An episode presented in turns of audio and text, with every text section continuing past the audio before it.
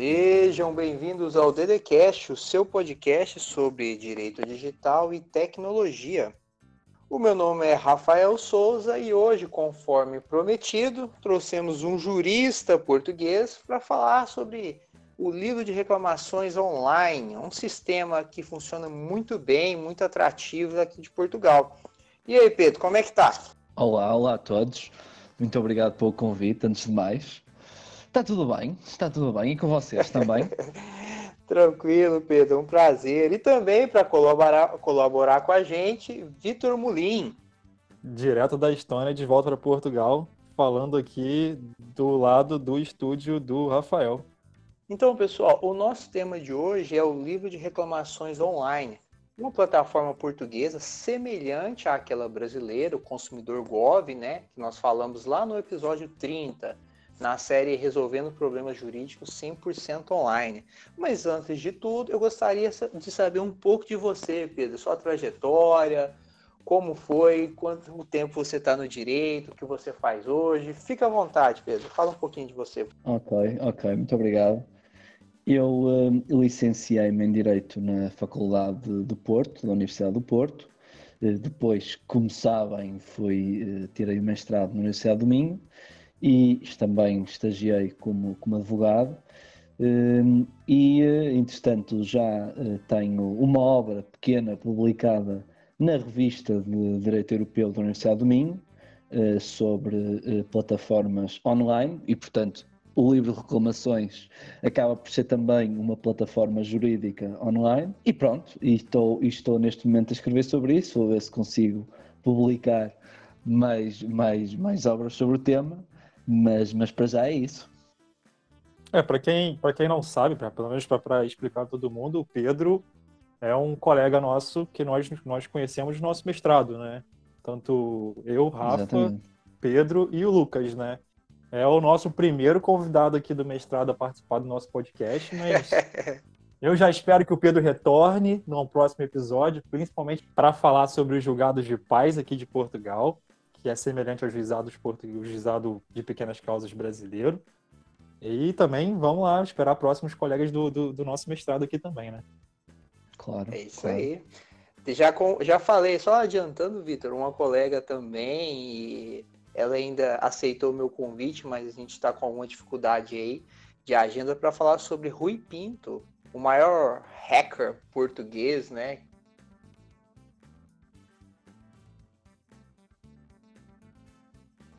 Pedro, minha primeira pergunta seria: é, o que é o livro de reclamações aqui em Portugal? Em que contexto a gente precisa utilizar esse livro? Ora bem, o, o, livro de reclamações eh, era algo que até agora existia apenas fisicamente, apenas in loco, não é? Eh, e é uma forma de nós dirigirmos às autoridades que regulam determinado setor da economia alguma reclamação que queiramos fazer.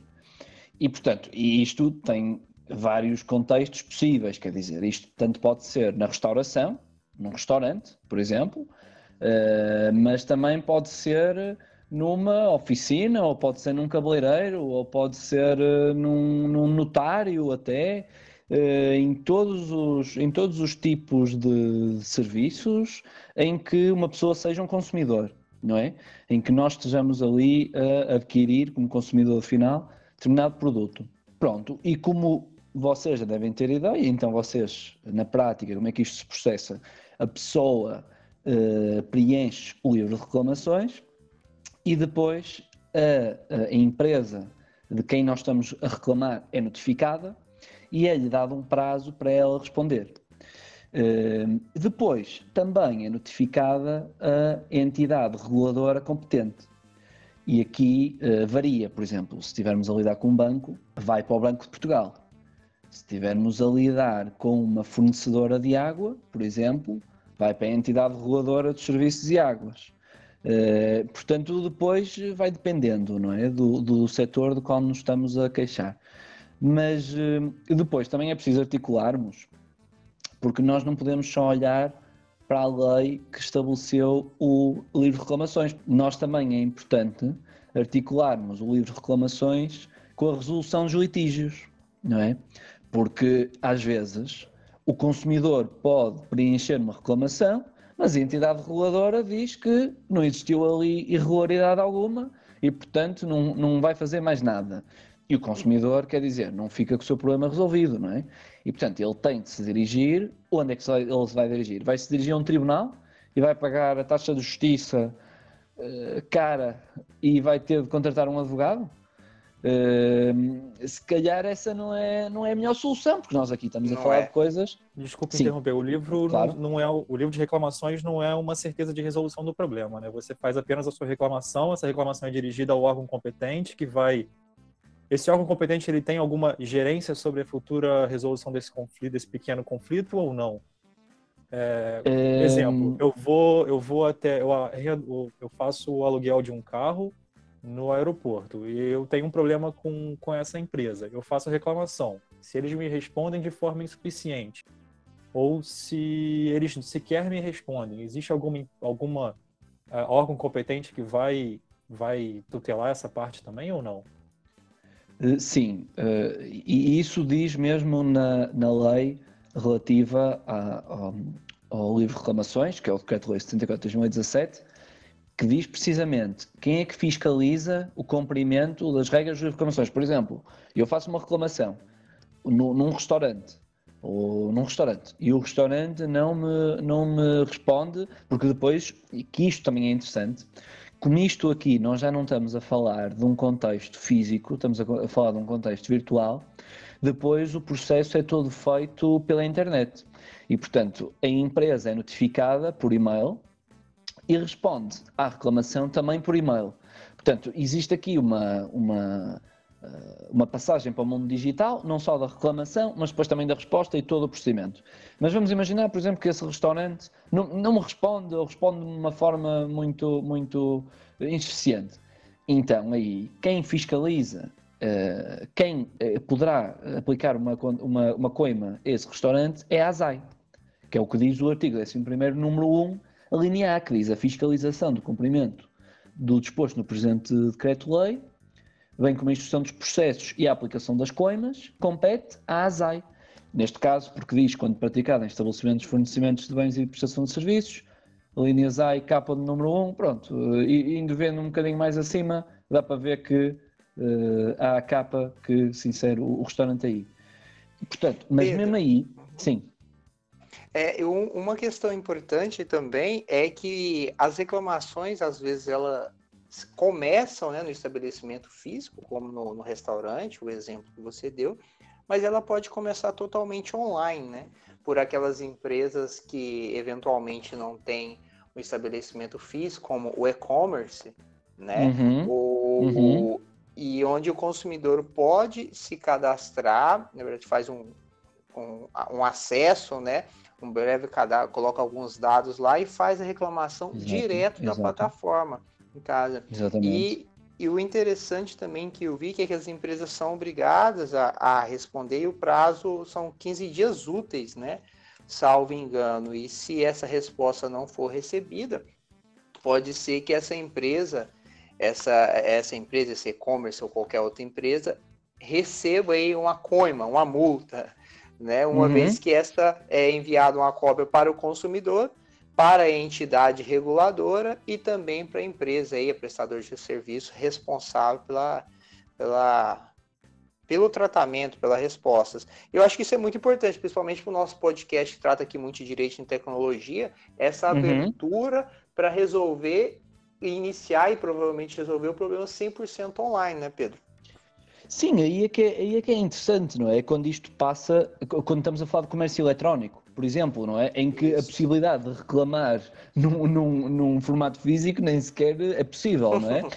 E, e nesse sentido, os uh, detentores de um website uh, em Portugal têm de constar do seu website o livro reclamações online.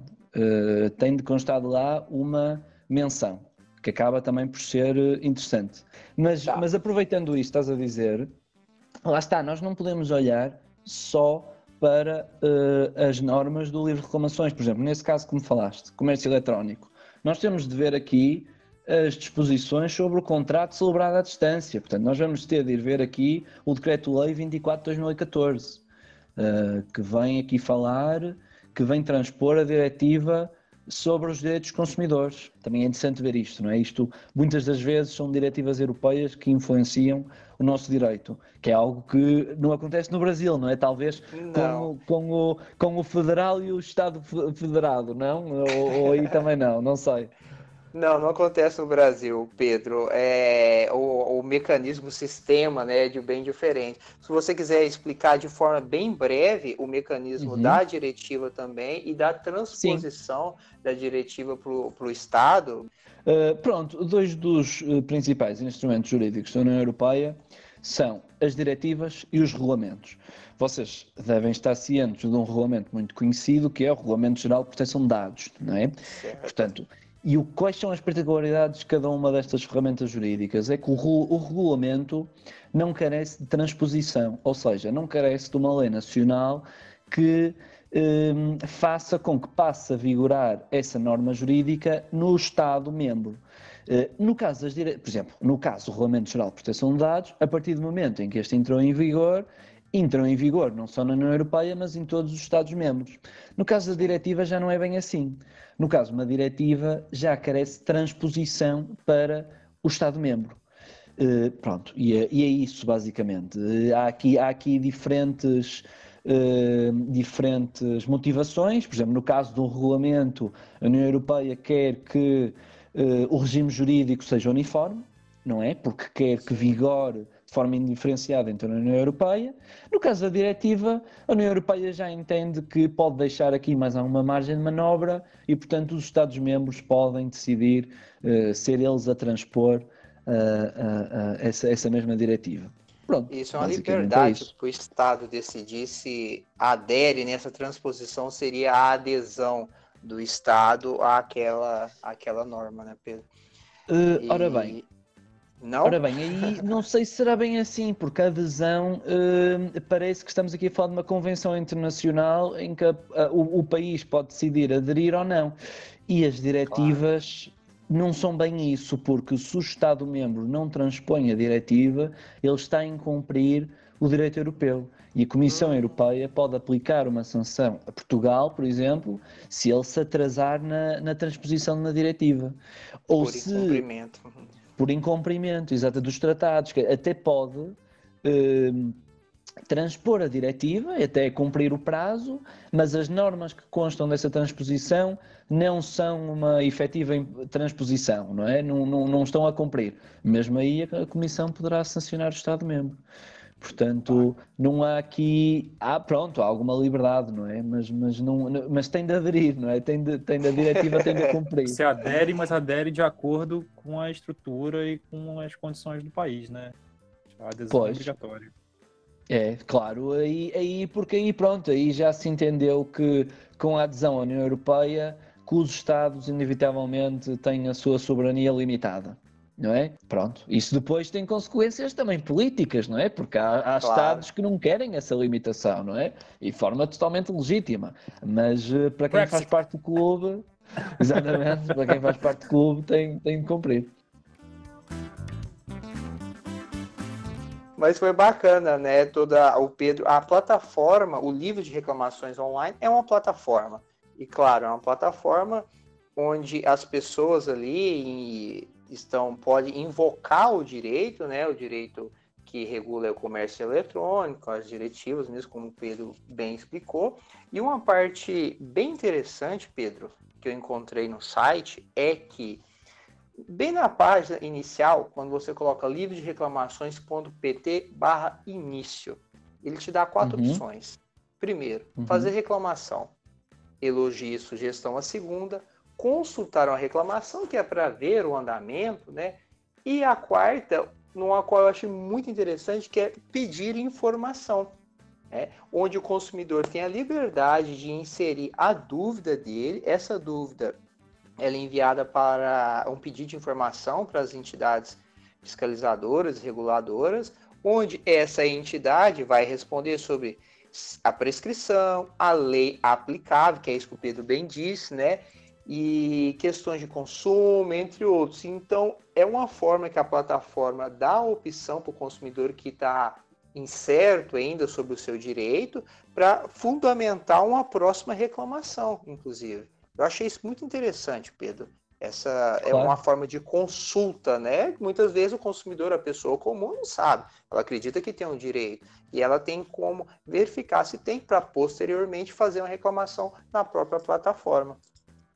Claro, eh, nós, nós quando estamos aqui a falar de, de acesso à justiça, o acesso à justiça não é só a mera possibilidade de ir a tribunal, não é? É também o acesso claro. à informação, não é? E, e, e, realmente aqui este é um, é um grande exemplo, não é? Que pode, pode ajudar muitos consumidores. Concordo, e, e é um grande exemplo. Isso. E, e, o legal também, eu estou sempre fazendo, pensando, na verdade, em fazer um parâmetro, Pedro, com o consumidorgov.br, que é uma plataforma, uhum. eu não diria semelhante, né? Mas que aproxima o consumidor mais da, de resolver, que dá uma oportunidade ao consumidor resolver o problema de forma mais simples e online. E de forma semelhante, a plataforma do livro de reclamações, ela é supervisionada. Eu consultei aqui, vi até pela, pelo a normativa, pelo regulamento, né, na plataforma, as informações, e são 27 entidades reguladoras e que tudo isso, a, a plataforma é supervisionada pela Direção Geral do Consumidor. Né? Então tem a Direção Geral do Consumidor, que é um órgão, né, responsável por gerir assuntos, vários assuntos sobre o consumidor, e as entidades reguladoras, onde está a ANACOM, que é para comunicação, como fosse a Anatel no Brasil, tem a ANAC, que é a Agência Aviação Civil, né, que é um nome semelhante no Brasil, e dentre certo. outras várias, né? Então não é algo que tem uma plataforma lá, é de graça, que é totalmente gratuito, mas jogado. Não, ele é supervisionado. Beleza. Pedro, já utilizou a plataforma? Já fez alguma reclamação? Ou você está resolvendo já. tudo na justiça mesmo?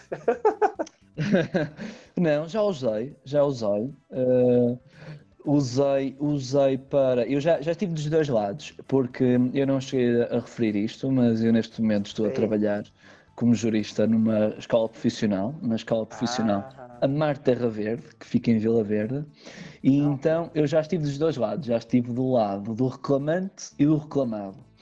E do lado do reclamante já estive uh, com bancos, não é? Uh, é? é? Era uma coisa simples, não eram grandes montantes, felizmente, mas uh, foi-me muito interessante qual, o processo, porque... Qual foi sim? a experiência?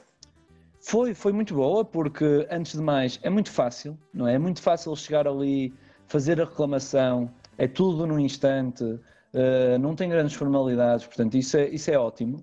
E, e, lá está, o acesso, não é? Porque quer dizer, antes, e, e isto é muito interessante, esta nova dinâmica, porque até agora eu se tivesse um problema na minha conta, tinha de, de, me deslocar ao banco, tinha de falar com o funcionário. Muitas vezes os funcionários eh, eh, são um bocadinho relutantes em entregar o livro de reclamações. Existia esse problema, sério, eu também já tive esse problema numa, numa empresa de fornecimento de águas, isso aí até foi quando eu estava a fazer o meu estágio, então estava, estava com, uma, com uma cliente, com uma consumidora, então nós fizemos o pedido do livro de reclamações e a senhora traz-nos um, um, monte de folhas A4, uh, que não eram obviamente o livro de reclamações, e diz-nos para redigir então a nossa reclamação, para ver se nos enganava, não é? E eu, olha, desculpe lá, mas eu quero o livro de reclamações, mas lá está, se fosse outro consumidor talvez um bocadinho menos informado, não é? E, e um bocadinho menos à vontade, se calhar aquilo passava, não é? E aí eu quero até fazer um adendo que esse livro de reclamação é um, um livro que ele é emitido, inclusive, por uma entidade portuguesa, é oficial, é um documento oficial, que cada estabelecimento precisa ter esse documento à disposição do consumidor que entenda que o seu direito está é, tá sendo lesado para fazer essa reclamação. E essa reclamação depois ela é, é necessário que ela seja remetida para as entidades reguladoras, inclusive para o comércio, para o estabelecimento que se recusa, isso é crime. E consta, inclusive, na, na, na, na, na normativa, na norma. Pode, inclusive, o consumidor chamar a polícia. Primeiro conversa, olha, não vai me trazer o livro de reclamações? Será preciso chamar a polícia? E a polícia vem para da ciência, né? Que aquela que aquele estabelecimento se recusou. Mas não precisou chamar a polícia nesse caso, né, Pedro? Não, no meu exemplo, eu, eu, chamei, chamei a senhora a atenção, não é? E ela, e ela depois foi buscar o livro de reclamações, não é? Mas, mas, mas isto para dizer o quê? se calhar, nessas situações, que uma pessoa, se tivesse, por exemplo, compra um produto, não é? E só quando chega à casa é que se apercebe que o produto tem um problema. Assim já Sim. não tem de ir ao estabelecimento, já pode, vai ao computador e preenche a reclamação. Portanto, há aqui também um conjunto de reclamações que até agora não eram feitas, não é? Por questões de não ser prático, que agora vão poder, vão passar a ser feitas, não é? Uh, isso é muito bom, não é? Isso é muito bom. Mas eu, eu queria também falar, porque uh, nós temos, temos o livro Reclamações, mas depois também existe um portal que costuma haver talvez alguma confusão, que é o portal da queixa, que é algo muito, que é algo muito semelhante, mas só que o portal da queixa também, mas é privado, o portal da queixa é privado. Portanto, se vocês clicarem em portal da queixa, aparece-vos logo e provavelmente quando colocam no Google queixa, é isto que aparece, não é? Portanto, há muitos consumidores que vêm, que vêm para aqui. Uh, pronto, a maior rede social de consumidores, muito bem, mas fazendo uma reclamação, nada acontece, não é? Quer dizer, a, a, a entidade eventualmente responde, e aqui a particularidade que isto tem, isto é interessante, porque aqui há, há duas possibilidades que um consumidor tem. Pode usar as duas ao mesmo tempo, se quiser. Eu já usei até contra a segurança social, que eles assim respondem mais depressa até para os brasileiros nas finanças. Assim, Boa assim dica, eles... para finanças serve é, também. É, é, é, assim eles, eles, eles despacham, despacham. Até se vocês forem ver a, a, a, o IFP, esse Centro de Emprego, é, é os que têm mais, mais queixas. De, Deixem-me ver até aqui. Se eu puser aqui Segurança Social, exatamente, Segurança Social tem 10% tem meia estrela, só para, só para verem. Meia estrela em 5, porque isto é só queixas aqui. Pronto. Mas isto aqui são coisas diferentes, mas podem ser duas ferramentas que o consumidor pode usar, não é?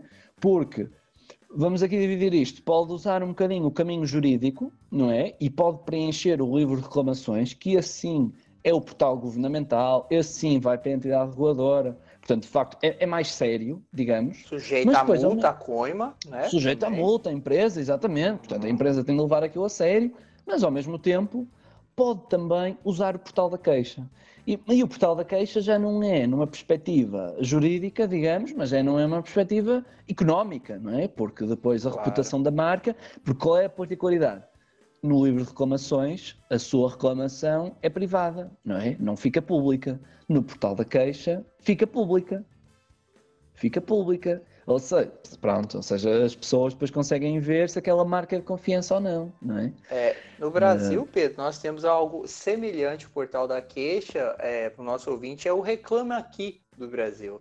É Pronto. onde você reclama, simplesmente reclama, e a plataforma privada, portal da queixa como reclama aqui, remete aquela reclamação para o, o fornecedor de serviço, a empresa, e a empresa pode ou não dar tratamento, né? Só que tudo isso é público.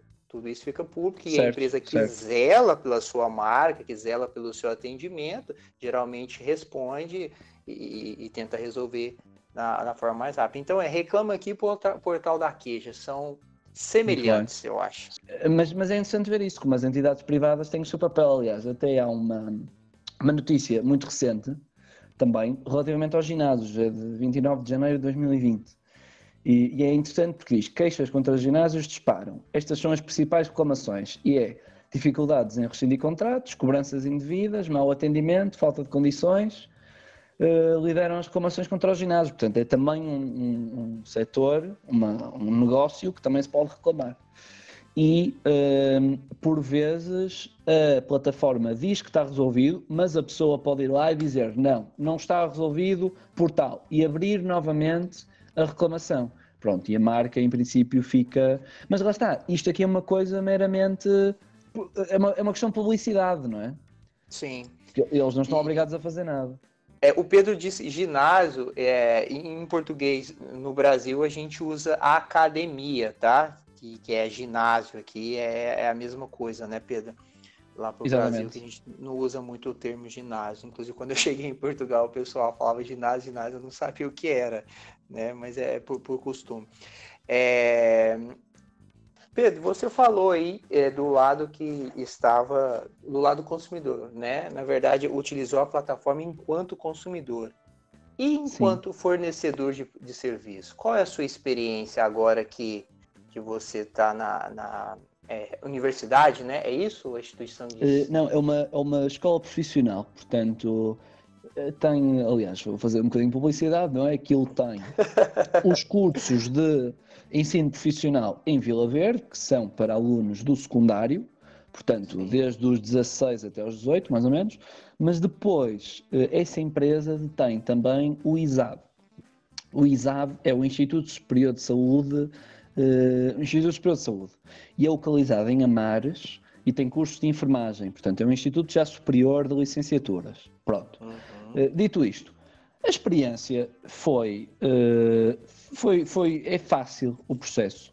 Uh, Recebe-se uma, uma, uma notificação por e-mail, é tudo redigido por online, responde-se à, à pessoa e foi isso. neste, no caso que nós tivemos, até foi alguém que fez uma reclamação, mas ela nem queria fazer muito uma reclamação, ela queria, queria, queria pedir uma informação.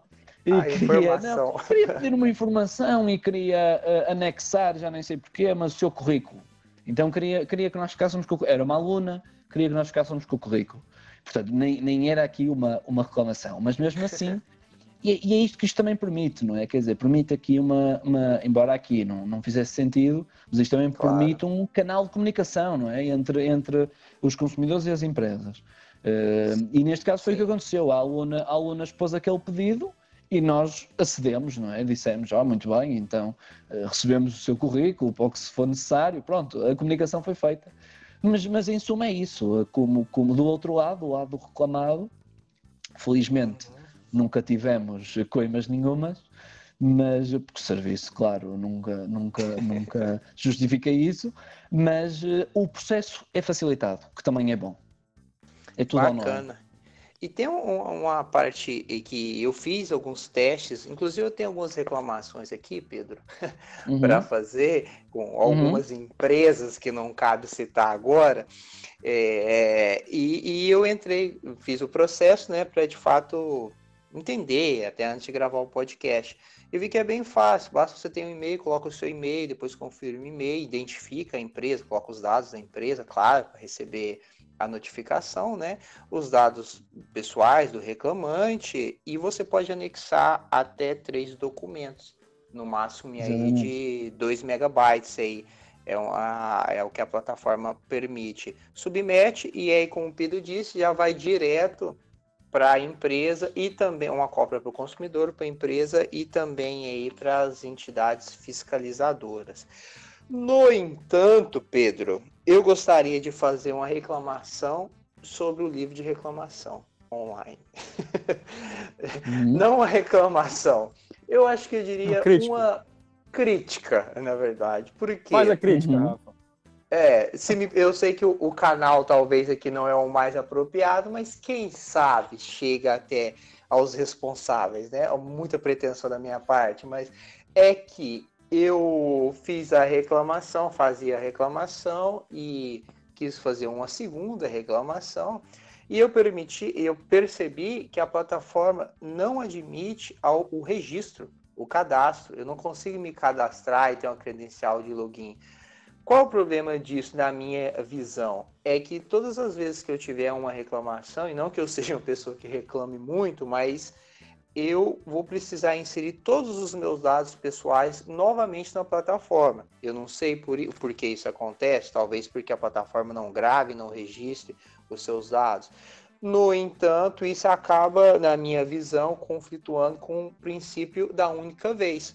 Tão perseguido aqui na União Europeia, que é de disponibilizar os seus dados uma única vez, não é toda vez que procurar um certo. serviço, trazer cópia de documento, fazer cadastro. Ah, eu vou na finanças, tá aqui o meu ID. Eu vou na, na serviço social, tá aqui meu ID. É um princípio muito perseguido na União Europeia para fornecer os seus dados e documentação uma única vez. E isso no portal no livro de reclamação não acontece. Se eu fizer 10 reclamações, eu preciso inserir os meus dados 10 vezes. Essa é uma crítica da minha parte. Não sei se tem alguma coisa para contribuir, se discorda, se concorda.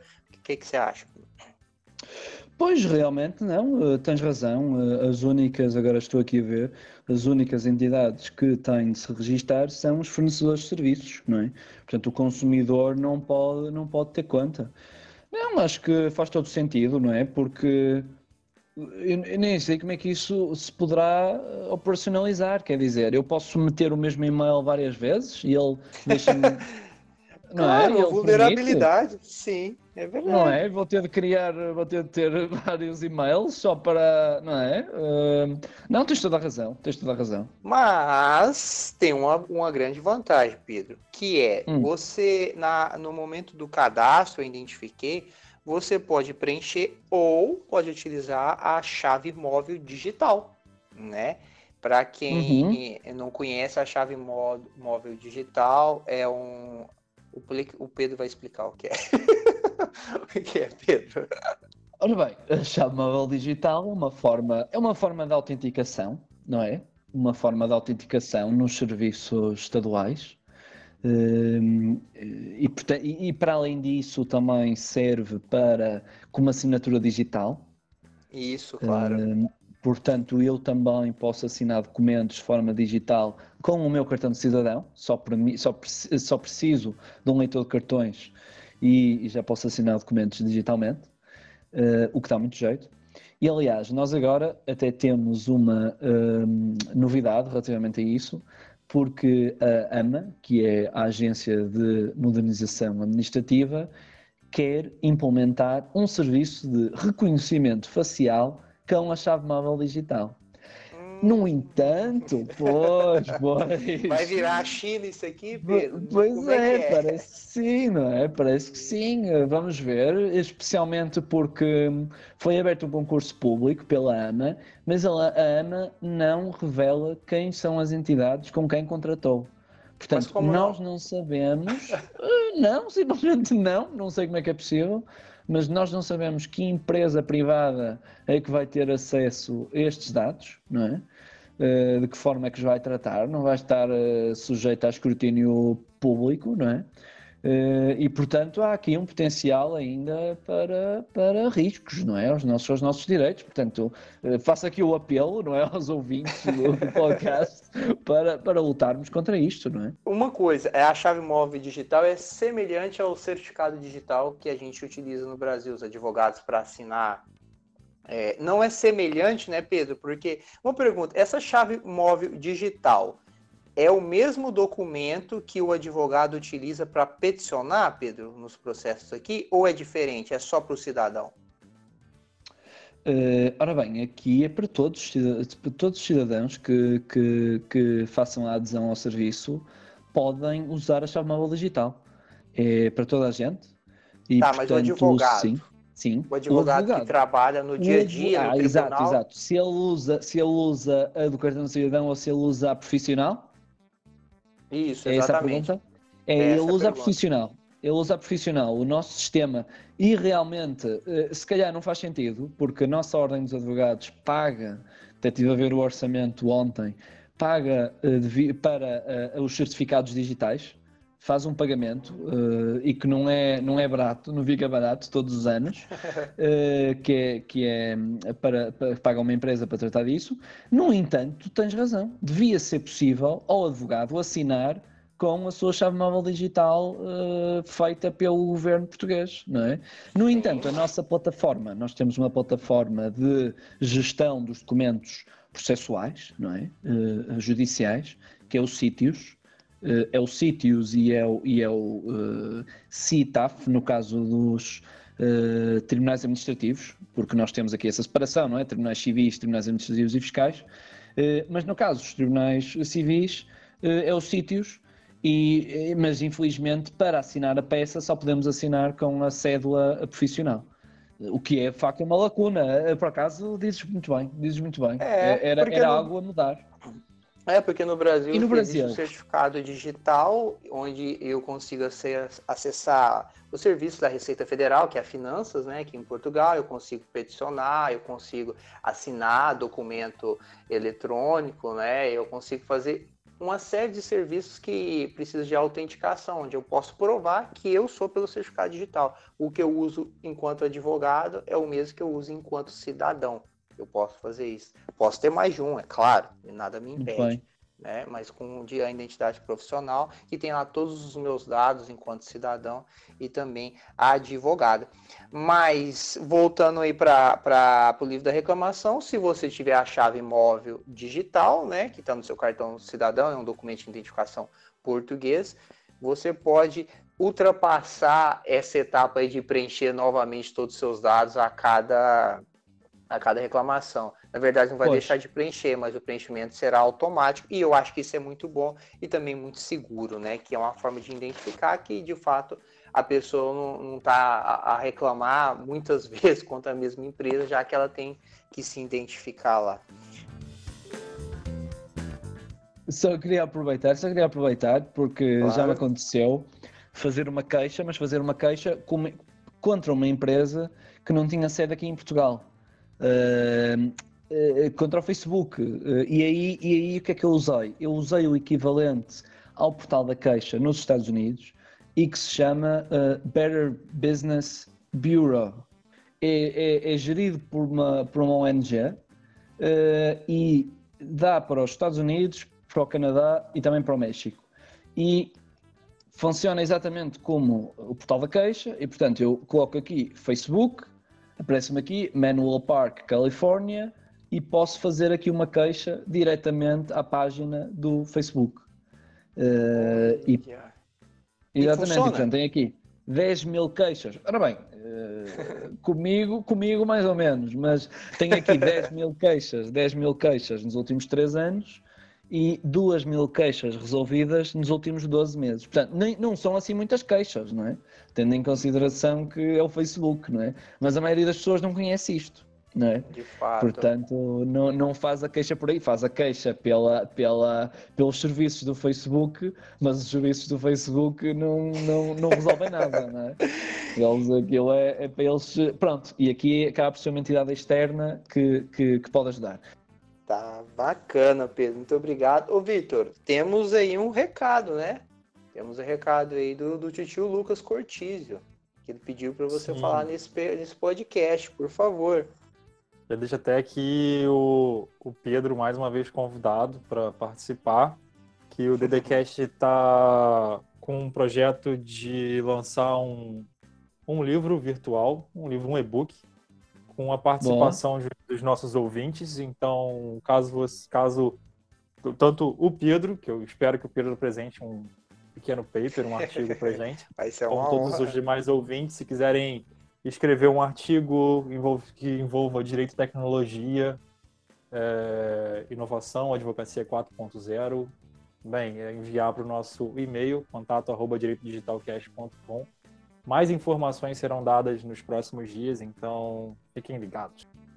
Isso, a gente vai colocar tudo no site, as regras, as normas, é, a formatação, linhas, tudo certinho. A gente vai publicar, mas é uma chamada aí, se você tem algum material sobre direito e tecnologia ou pensa em escrever, é uma oportunidade. Nós vamos disponibilizar aí no nosso site em forma de e-book para toda a comunidade aí de forma gratuita para todo mundo que queira aprender um pouquinho mais sobre direito e tecnologia. E Pedro, em primeira mão, já está totalmente convidado. Intimado. Intimado. Obrigado, obrigado, intimado. então, foi isso, pessoal. Muito obrigado, Pedro. Foi um grande prazer. Pedro, nosso colega de mestrado do, do curso de Direito e Informática, né, em Braga, em Portugal. Foi um, um grande prazer falar com você. Seja sempre bem-vindo. Muito obrigado, Pedro. Ok, igualmente. Muito obrigado, é Pedro. Isso. Um abraço e até mais. E até, pessoal. Muito obrigado você que esteve com a gente até aqui e até o próximo.